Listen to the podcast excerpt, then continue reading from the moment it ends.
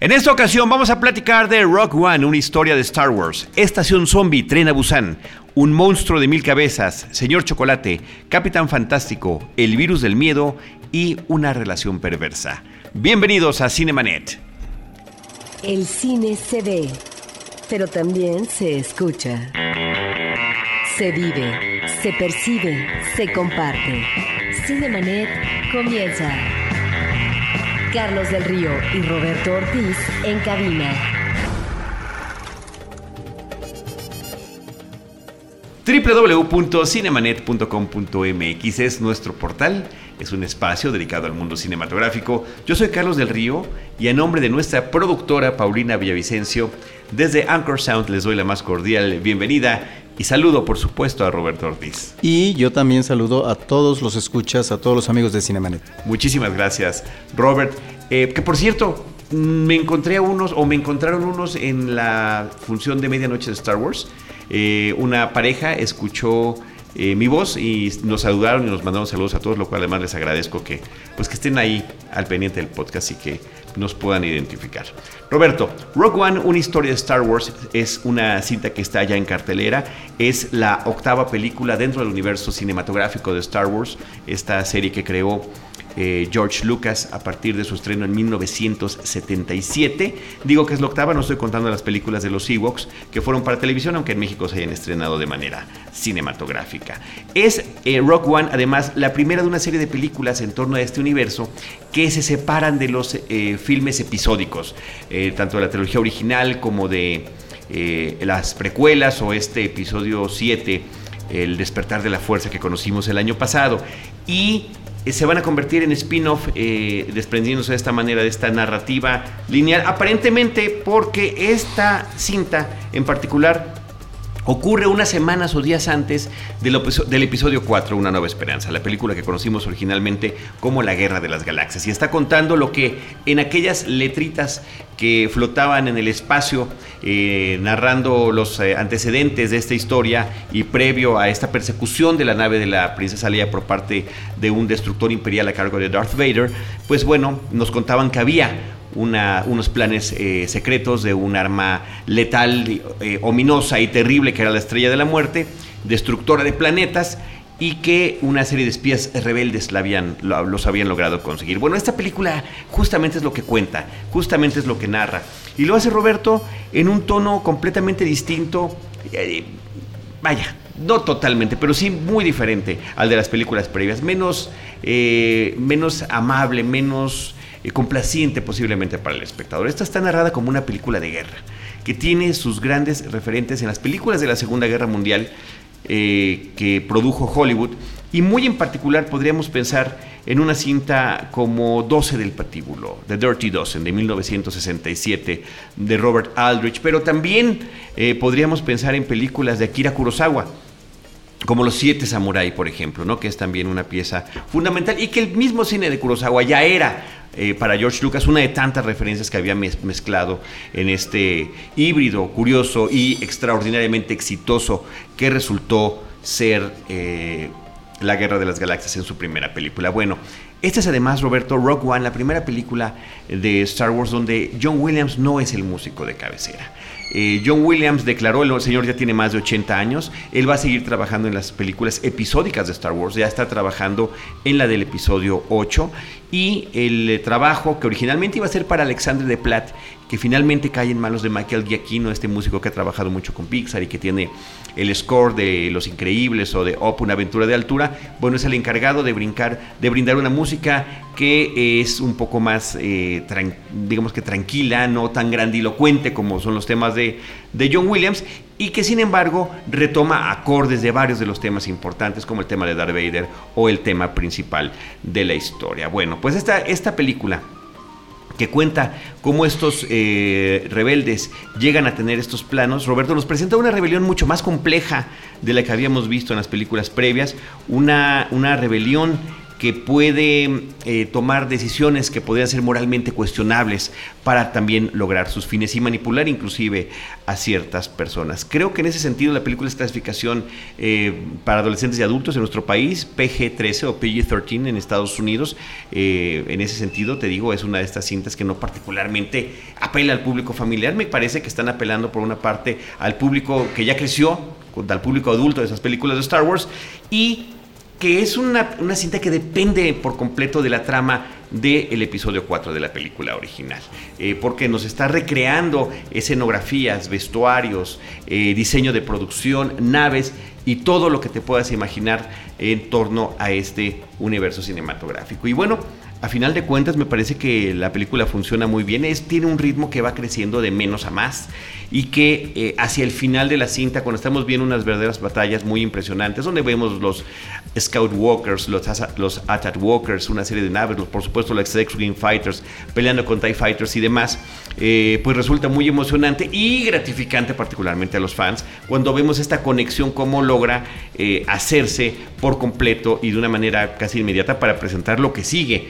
en la siguiente película. Pero eh, a pesar de todo ese entusiasmo, lo que pareciera es que en términos argumentales es que todas estas películas de Star Wars están condenadas a repetir la misma trama una y otra y otra vez.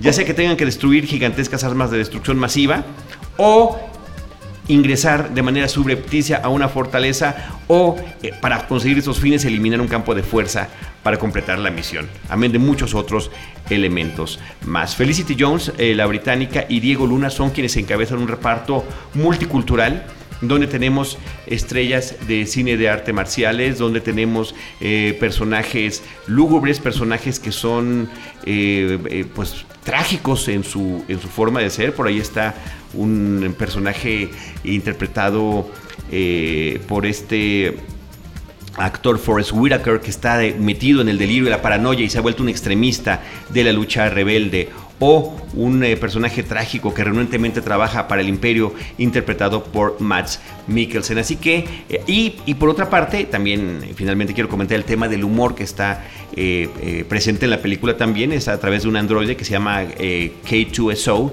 interpretado muy bien en la voz por Alan Tudyk, que le da eh, una sensibilidad especial. No, no es un humor de pastelazos, más bien un, humor irónico, porque es un androide que eh, no, no tiene ningún reparo en decir lo que está pensando creando situaciones incómodas para los demás personajes. Pues bien, ahí está esta película que me parece, Robert, en mi lista de películas personales de Star Wars, se cuela en los primeros lugares en, términos de su producción y de su, y de su narrativa. Eh, hasta el tercer sitio, o sea, teniendo en primer lugar la película original y después el Imperio contraataca. O sea, supera a, los, a las precuelas y también supera a la película de J.J. Abrams del año pasado en lo que se refiere a la forma en la que yo puedo apreciarla. Así que ahí está, dirigida por Gareth Edwards, el director de Godzilla, una película que nos dejó con muchos asegúnes cuando la presentó hace un par de años, un Godzilla que lo mantenía oculto innecesariamente, pero bueno, parece que en esta cinta de Rock One, que además hubo mucho, muchos comentarios en la prensa de que tuvo, eh, se tuvieron que volver a tomar muchas secuencias y volver a tomar muchas tomas de la cinta, bueno, a pesar de eso me parece que está funcionando muy bien. Rock One es una historia de Star Wars. Roberto Ortiz.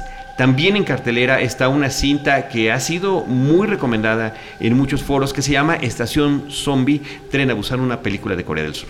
Sí, que además obtuvo eh, los premios a mejor dirección y efectos especiales en el Festival de Sitges. Realmente esto la, destaca en el plano internacional y es una película muy afortunada que tiene un, yo creo, buen desarrollo de su trama y además la acción la maneja de manera muy pertinente. Cuando hablo de la acción es que finalmente la película no decae. Es una película que se sostiene en todos eh, estos eh, vericuetos que suceden, en la cuestión del suspenso, en la cuestión eh, de las diferentes situaciones que se van presentando, etc. Y como siempre, creo que es una cinta que nos lleva a una visión apocalíptica, como buena parte de las películas de zombies y me parece que respeta los estereotipos propios de este cine.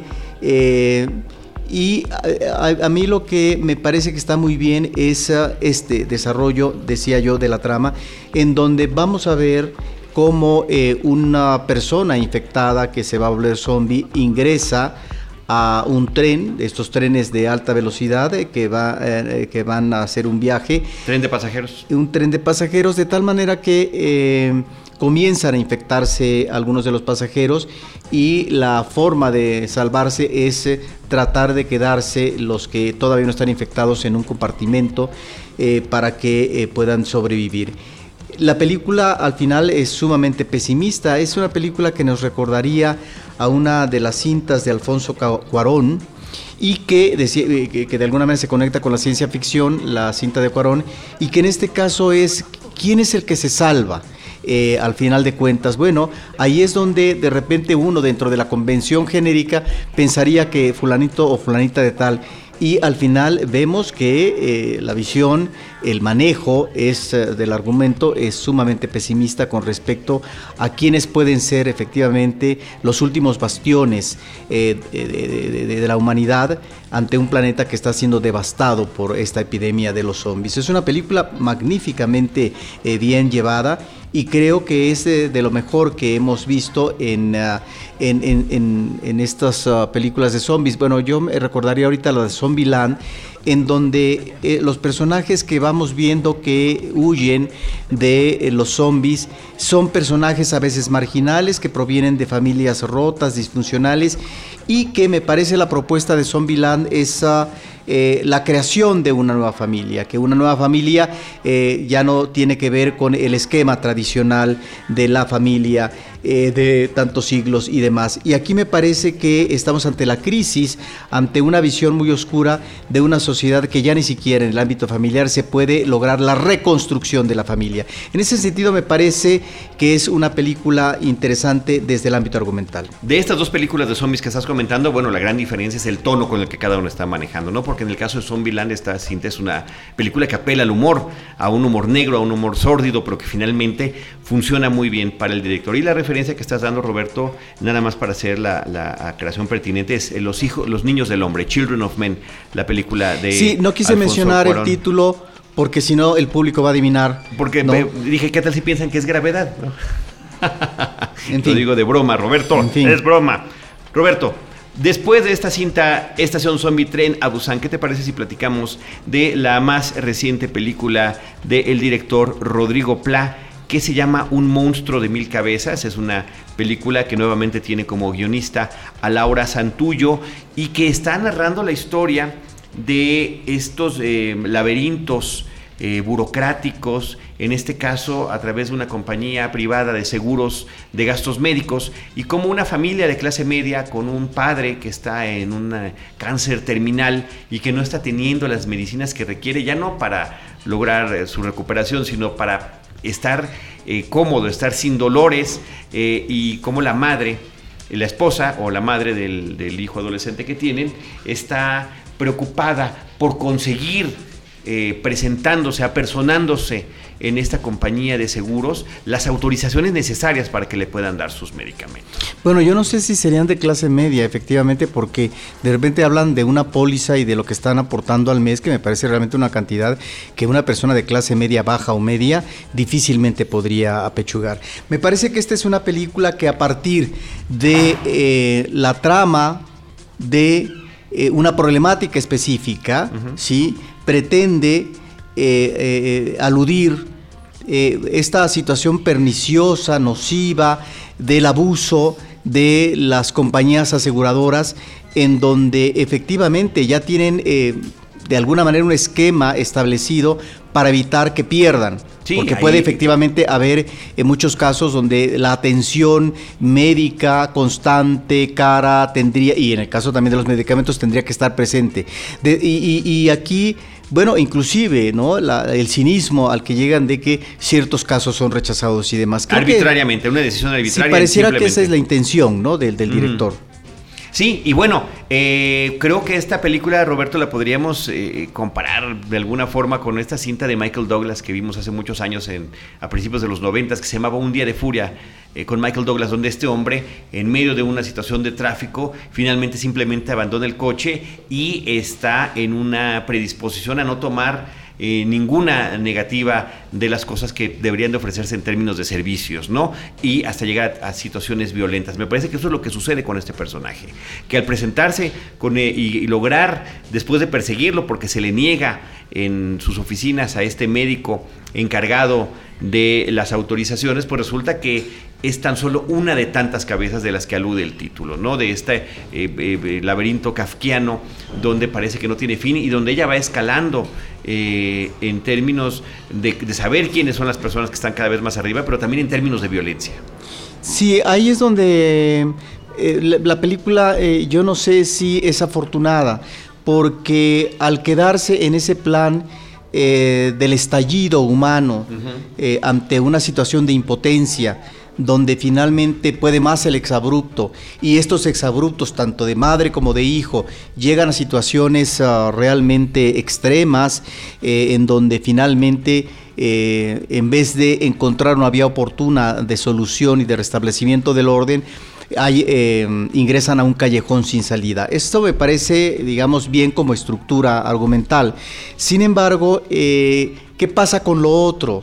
¿Sí? Entonces, yo no sé, no es que queden desdibujados, pero estos personajes que tienen que ver con las aseguradoras quedan finalmente ahí como referente, pero no es que cobren a lo mejor consistencia. Y ahí es donde yo no estoy tan seguro si finalmente la película funciona a propósito de eh, esta alusión que tiene que hacer a este mundo lamentabilísimo en donde, bueno, están estafando a la gente que finalmente está confiando que para una situación de riesgo, de enfermedad, eh, eh, de situación extrema en la tercera edad o en la madurez, pues pueda tener efectivamente un respaldo, porque para eso se está pagando un seguro médico, ¿no?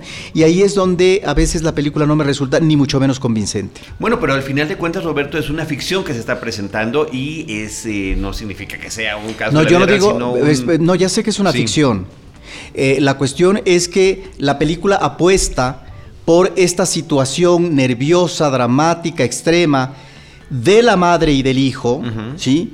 en donde pareciera que eso es lo que finalmente importa. Sí, entiendo la situación de desesperanza, entiendo el sentimiento de impotencia y por lo tanto esos actos extremos, tanto de madre o de hijo, que eh, eh, son impulsivos y que no necesariamente apelan a la racionalidad en un momento dado. Pero entonces, eh, ¿en qué queda lo otro? A eso me refiero con respecto a la lectura que uno como lector tendría que hacer de esto, a menos que el director esté pensando en la metáfora, no lo sé. Bueno, pues lo que pasa es que finalmente este es uno de tantos laberintos que tenemos y con los que lidiamos todos los días en países como el nuestro y me parece que alrededor de todo el mundo. A mí me parece interesante la forma en la que lo maneja y también Roberto creo que habría que mencionar eh, en el tema de su narrativa cinematográfica cómo decide mostrarnos las situaciones de esos personajes a lo largo de toda la película a través de vidrios, a través eh, de, ventanas, eh, ya sea la ventana de un automóvil cuando está un trabajador de la empresa viendo cómo se le acerca a este doctor encargado de las autorizaciones o cómo estamos viendo una división en la residencia donde vive este señor con el cáncer terminal o en los diferentes lugares a donde se van presentando. No siempre estamos viendo como que además de la cámara tenemos un filtro más, como que eh,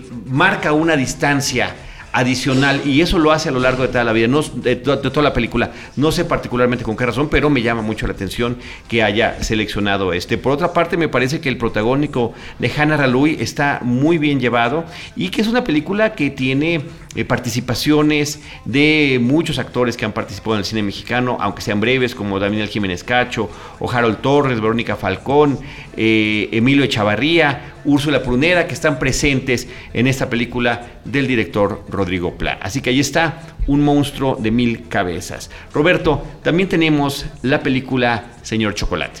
Sí, esta es una sorpresa agradable que estuvo en el Tour de Cine francés. Eh, una película de Roche Dichen de Francia, con dos espléndidos actores. Por un lado está Omar Sy, que hace el personaje de, de, la vida real, Rafael Padilla, que era conocido a fines del siglo XIX, principios del siglo XX como Chocolat y eh, una presencia muy interesante que es James Thierry, que ha hecho ya algunos papeles secundarios, eh, tiene una carrera también cinematográfica, no propiamente en papeles principales, aquí ocupa el segundo protagónico, que eh, fue en su momento George Fotit.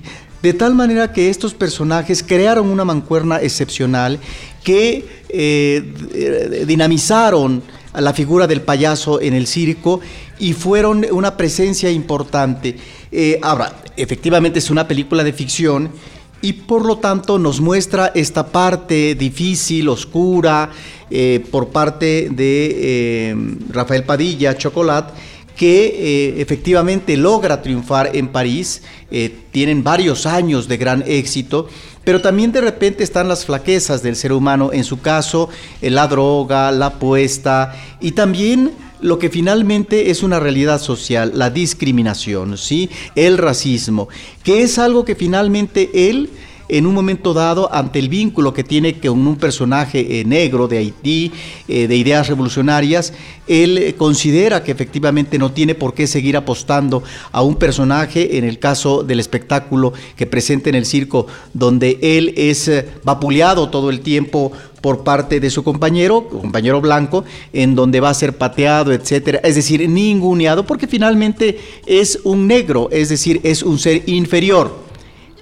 ubiquemos también la concepción que se tiene de cierto tipo de razas en ese momento. De tal manera que él decide romper con eso y entrar a un mundo de la actuación donde en principio podría tal vez eh, representar a un personaje de Shakespeare que tiene que ver con una figura de eh, color que sería Otelo. Bueno, a partir de entonces obviamente vamos a ver eh, cierta desintegración artística y demás que obviamente no vamos a platicar, pero me parece que la película está estableciendo por un lado esta situación de dos figuras importantísimas en el espectáculo parisino de fines del siglo XIX y principios del siglo XX y además una sorpresa agradable para el público porque al final ya en los créditos encontramos un corto porque efectivamente también llegaron eh, a, hacer cortos para los Lumière. Eh, hay todavía, eh, los acervos conservan creo que cuatro o cinco cortos muy breves donde los vemos a ellos con, con, su espectáculo. De tal manera que hay que decir que la interpretación de James Thierry como George Fotit es extraordinaria. Él en la vida real es nieto de Charles Chaplin y él es un hombre que además eh, es un extraordinario mimo, es eh, un instrumentista del ah, violín, es un extraordinario eh, trapecista, etc. De tal manera que él ha creado sus propios espectáculos, ¿no? El circo imaginario, creo que otro se llama el circo, el, circo invisible. El público puede ver algunos de sus ah, espectáculos en YouTube, de tal manera que esta película rescata a estos personajes y, y que van desde lo que es el momento de la eclosión y del triunfo hasta lo que puede ser una parte final eh, depresiva y demás, eh, cuando los personajes ya no las tienen todas consigo. Me parece que en ese sentido es una película que apela a, la nobleza de estos personajes y al, momento brillante que, presentan como espectáculo circense.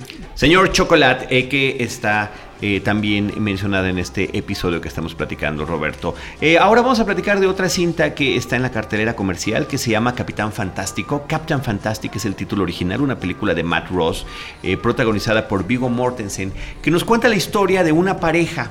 De, de, personas liberales, el hombre y la mujer, que deciden aislarse de la sociedad e irse a vivir a un bosque de la parte noroeste de Estados Unidos. Allá tienen a sus hijos, cuatro niñas y dos jovencitos que están desde la infancia hasta el mayor que ya está en edad, ah, pues en la joven edad adulta o a punto, estaría, si estuviera en un, viviendo en la sociedad convencional, estaría a punto de entrar a la universidad. Pero bueno, la película arranca eh, cuando estamos viendo a estos personajes convivir con su padre en este entorno. Ellos tienen eh, pues construidas sus, lugares habitacionales, todos los días tienen estudios rigurosos, académicos, pero también físicos y también de defensa personal. Es una educación integral eh, tremenda que le está brindando su padre. La madre está ausente porque la madre está enferma y tuvo que ser recluida en un hospital. Y a partir de su fallecimiento, de que se enteran de que falleció, pues está la disyuntiva de reintegrarse momentáneamente a la sociedad para poder asistir al funeral y tratar de llevar, eh, eh, de hacer posible lo que ella quería que se hiciera con sus restos. De eso trata la película, de este viaje que emprende este hombre con sus hijos, de este choque que tienen con la sociedad, con sus mismos familiares, tanto la familia de él como la familia de la esposa y de este cuestionamiento constante si estas decisiones que ellos tomaron hace muchos años han sido las correctas y pueden seguir en ese camino y, y simultáneamente el duelo que cada uno está viviendo eh, en términos de la pérdida de la madre. Me parece que es una película muy interesante, muy original en su planteamiento, con interpretaciones muy poderosas, comenzando por Vigo, Mortensen, que tiene que llevar el eh, peso de la película, pero también el de los jovencitos que interpretan a sus hijos. Y eh, como si eso no fuera poco, Roberto, también intérpretes como Frank Langella tienen una parte importante en la película. Así que ahí está esta cinta eh, muy interesante que se está presentando en salas de arte, no, no es en la cartelera comercial convencional, de Capitán Fantástico de Matt Ross. Roberto Ortiz, El virus del miedo es otra película que vamos a comentar. Es una película española de Ventura Pons eh, que, si bien es cierto que a veces ah, eh, agobia un poco al público por ah, que porque parece no salirse de la convención melodramática, pero la película finalmente tiene elementos afortunados a partir de la línea argumental que va estableciendo. ¿Qué es lo que vemos? Es en eh, un centro deportivo donde se entrena a los niños que están aprendiendo a nadar, etcétera. Bueno, hay eh, dos entrenadores, está la directora en un turno y la muchacha que se carga de atender a eh, los usuarios cuando van llegando, la madre, el padre con el hijo, los hijos, bla, bla, bla. De tal manera que eh, eh, una niña ve cómo un entrenador joven besa en la mejilla a un niño y esto inmediatamente lo transmite a su madre y genera obviamente una inquietud, un desánimo, pero además un coraje por parte de los padres que a partir de las redes sociales inmediatamente se comunican para protestar en la escuela. La película en ese sentido es eh, muy interesante en lo que desemboca. Eh, a veces maneja eh, los cambios de tiempo. sobre todo en qué, en qué momento, en el momento en que la directora está eh, entrevistándose, está preguntándole al entrenador qué es lo que realmente pasó. Y es una cinta que en ese sentido nos recuerda a un clásico del cine. Tú mencionaste hace un momento a, propósito de las influencias, eh, digamos, de, Lucas que tuvo. Bueno, pues Kurosawa con Rashomon. En Rashomon hay un suceso determinado que va a generar en los testigos eh, una serie de testimonios sobre lo que es su punto de vista de lo que pasó. Y ese punto de vista no es necesariamente coincidente, sino que eh, puede alejarse uno del otro. Entonces, eh, la pregunta, y que es lo interesante de aquella película de Kurosawa, es ¿dónde está la verdad? ¿Quién dice la verdad? Eh, cuál es el testimonio fehaciente de ese suceso para que finalmente se pueda comprender a cabalidad y se pueda establecer, digamos, o, aplicar la justicia convenientemente. De tal manera que aquí creo que más que pensar en los puntos de vista, Carlos, estamos ante lo que es la sensación ante un suceso. Eh, ¿no? La sensación por parte de los padres, la sensación por parte de la directora, la sensación por parte del otro entrenador, etcétera, sobre si este muchacho, el entrenador, efectivamente nada más dio un beso en la mejilla y no hay una trascendencia de otro tipo en términos de una intención o, una, o, de una obsesión eh, eh, de pederasta. Entonces, ahí es donde la, película al final desemboca en esta situación que puede ser un móvil para la reflexión, a la consideración del espectador sobre esto. Si creemos estar diciendo la verdad, ¿dónde está el elemento o el puente de confianza del otro? En este caso de eh, mi directora, en este caso de mi colega entrenador para que finalmente es decir, pueda yo defender mi situación. Y sobre todo cuando tenemos una situación sumamente agresiva por parte de los padres. Entonces ahí es donde me parece que es interesante porque también nos remite a eso. La verdad, no la relatividad de la verdad, pero cómo se asume y de qué manera se trata. Este cuestionamiento de la integridad de este instructor de natación, Roberto, pues también creo que nos recuerda esta película que vimos hace unos años y que fue una de tus favoritas en su momento, del 2012, La Casa, con Max Mikkelsen, cuando también a este profesor de preescolar es acusado de eh, un acto de, de, pedofilia por parte de una niña que en cierto momento tiene un arrebato, inclusive de celos, ¿no? Con él y eh, dice una cosa que no había sucedido, ¿no? Y cómo la vida de este hombre se trastoca. El título original en España es El virus del apor eh, y es también conocida como el virus del miedo, cómo se está estrenando en nuestro país. Roberto, finalmente eh, podemos acabar este episodio comentando la película que se llama Una relación perversa.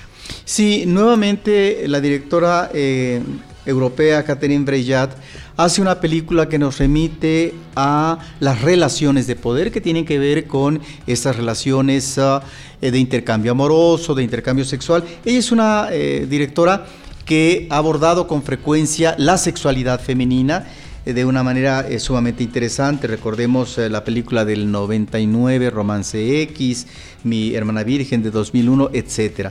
De tal manera que ahora hace un argumento a partir de una experiencia autobiográfica. Claro, la película es de ficción. No sabemos hasta qué punto la directora muestra sus cartas eh, eh, o las abre del todo, pero eh, lo que sí es cierto es que esta mujer sufre una situación de salud. En el caso de la película es un derrame cerebral que deja a una directora de cine semiparalítica, al menos de medio cuerpo, y ve en la televisión a un hombre que es un estafador famoso que acaba de salir de la cárcel y se engancha con él porque lo quiere, en el caso de la película, lo quiere para que sea eh, eh, eh, un actor, ¿no? De, de, su próxima película, de su próximo proyecto, de tal manera que se va estableciendo una relación perversa, efectivamente, una relación sadomasoquista, de dominio por parte de este hombre, que además estafa a, a, la directora porque le va sacando los cheques para que finalmente él pueda resarcir su situación material.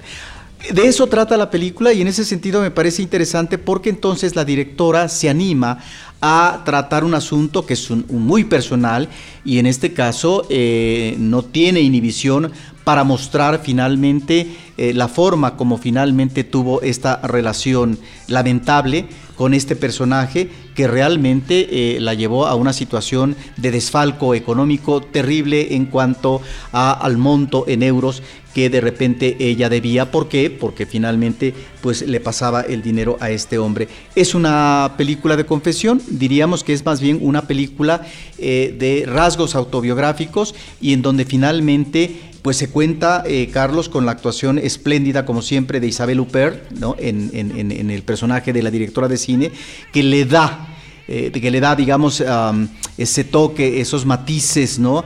A este personaje que finalmente queda fascinado y por lo tanto atrapado, doblegado, determinado y supeditado, ¿sí? A un hombre que a partir de su presencia machista eh, logra determinar a la mujer.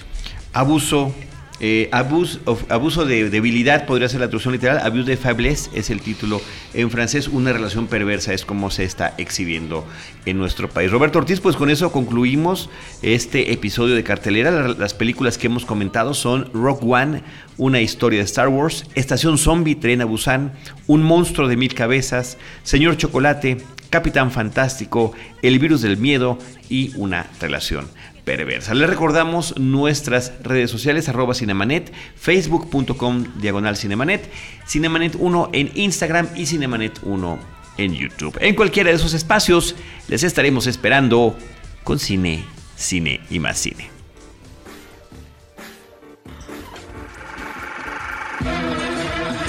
Cinemanet termina por hoy. Más cine en Cinemanet.